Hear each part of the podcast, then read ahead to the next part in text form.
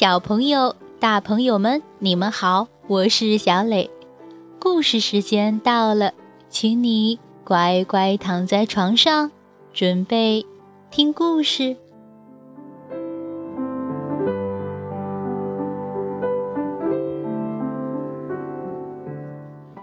今天故事的名字叫做《小鼹鼠和蚕宝宝》。小鼹鼠。和蚕宝宝都住在地下。他们从相识到相知，变成了一对好朋友。他们一起喝下午茶，一起玩捉迷藏。小鼹鼠可以一直待在地下生活，可蚕宝宝一直待在地下，却生病了。这。是为什么呢？我们一起来听故事。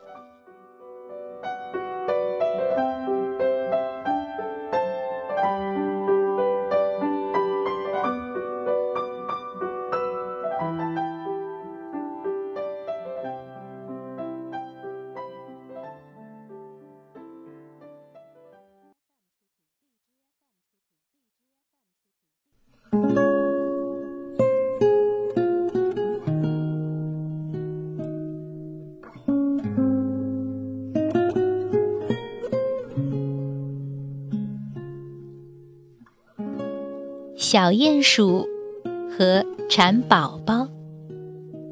日本福泽由美子文图，李丹译。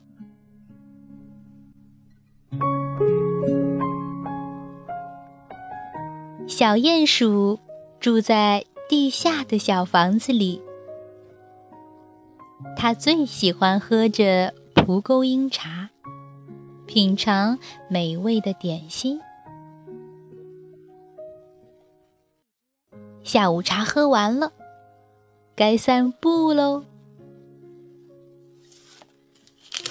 哗啦，哗啦，小鼹鼠挖着土，快活的往前走。这时。沙沙，沙沙，沙沙，远处传来了小小的挖土的声音。来了一只小昆虫，小鼹鼠问他：“你是谁呀？打哪儿来的呀？”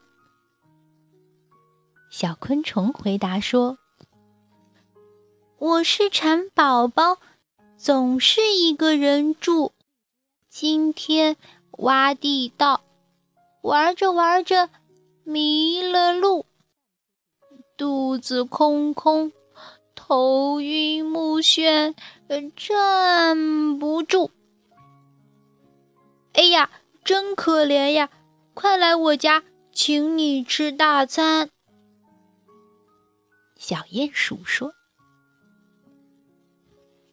小鼹鼠为蚕宝宝准备了蒲公英茶，还有刚烤好的热乎乎的南瓜面包。蚕宝宝狼吞虎咽的大吃了一顿后。”对小鼹鼠说：“美味的点心，漂亮的房子，小鼹鼠，你家可真好呀！你要是喜欢，可以一直住在这里哦。”小鼹鼠说：“就这样，两个小家伙。”住在了一起。天来了，地面上覆盖了一层冰冷的积雪，而地底下却很暖和。小鼹鼠和蚕宝宝蜷缩在枯叶被子里，睡着了。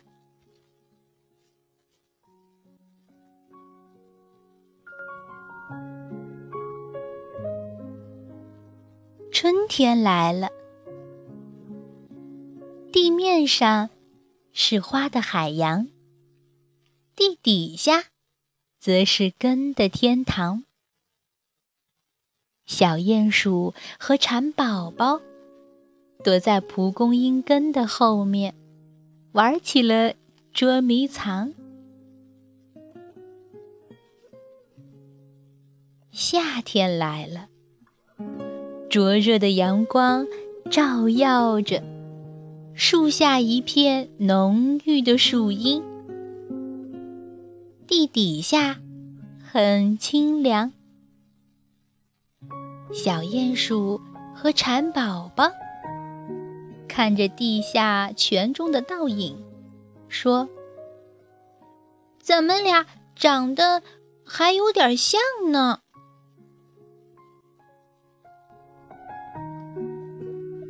秋天到了，橡果和柿子坠弯了枝头，地下结满了红薯。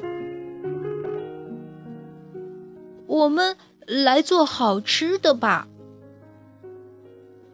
小鼹鼠和蝉宝宝把红薯煮熟，然后碾成泥，和栗子、红豆馅儿。一起揉成团，做成了美味的甜薯派。剩下的红薯直接切成块儿，烤熟了。嗯，真好吃呀！呃，是，好好吃。小鼹鼠和蝉宝宝。一起说道：“美味的点心和蒲公英茶真是绝配。”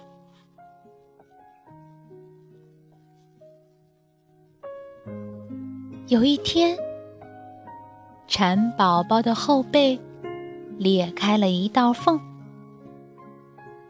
蚕宝宝从里面爬出来，身体。好像长大了一点儿。你没事儿吧？没事儿，我们每年都要蜕一次皮，这样才能长大。等明年再蜕一次皮，我就能变成蝉了。蝉宝宝回答说：“你变成蝉。”就要飞走了，小鼹鼠说。蚕宝宝想了一会儿，说：“我喜欢这儿，所以我会一直待在土里的。”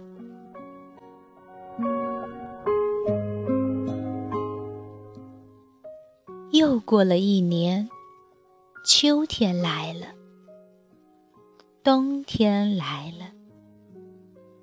春天来了，夏天来了。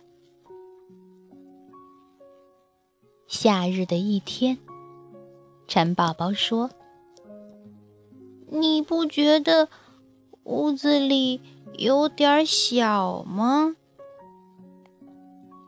呃，和以前一样啊。”小鼹鼠回答。你不觉得屋子里有点暗吗？蚕宝宝说：“和以前一样啊。”小鼹鼠回答：“你不觉得有点喘喘不过来气吗？”蚕宝宝说完。就不再动弹了。小鼹鼠吓坏了，哦，完了完了，蚕宝宝不能再待在土里了。小鼹鼠赶紧把蚕宝宝带到了地面上。小鼹鼠轻轻地把蚕宝宝放在地上。过了一会儿，蚕宝宝活动活动腿脚，站了起来。沿着旁边的那棵树，慢慢爬了上去，然后褪掉身上的皮，变成了一只透明的蝉。天亮了，蝉的翅膀的颜色越来越深。最后，变成了和树干一样的深棕色。小鼹鼠找不到蝉宝宝了。就在这时，知了，知了，一个响亮的声音在四处回响。打破了黎明的寂静。哦，蝉宝宝变成蝉了。小鼹鼠高兴地说：“小鼹鼠回了家，喝了一杯蒲公英茶。就算在土里，也能听到。”响亮的蝉鸣。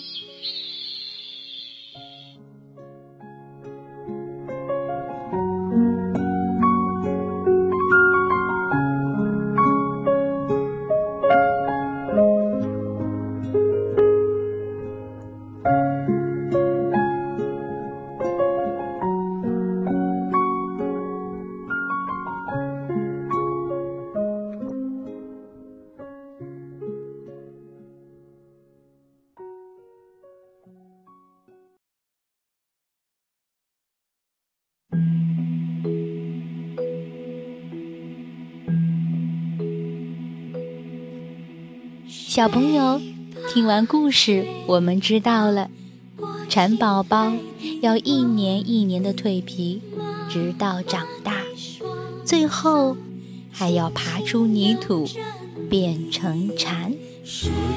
好了，今天的故事就到这儿，请你闭上小眼睛，做一个甜甜的美梦吧，晚安。摇来摇快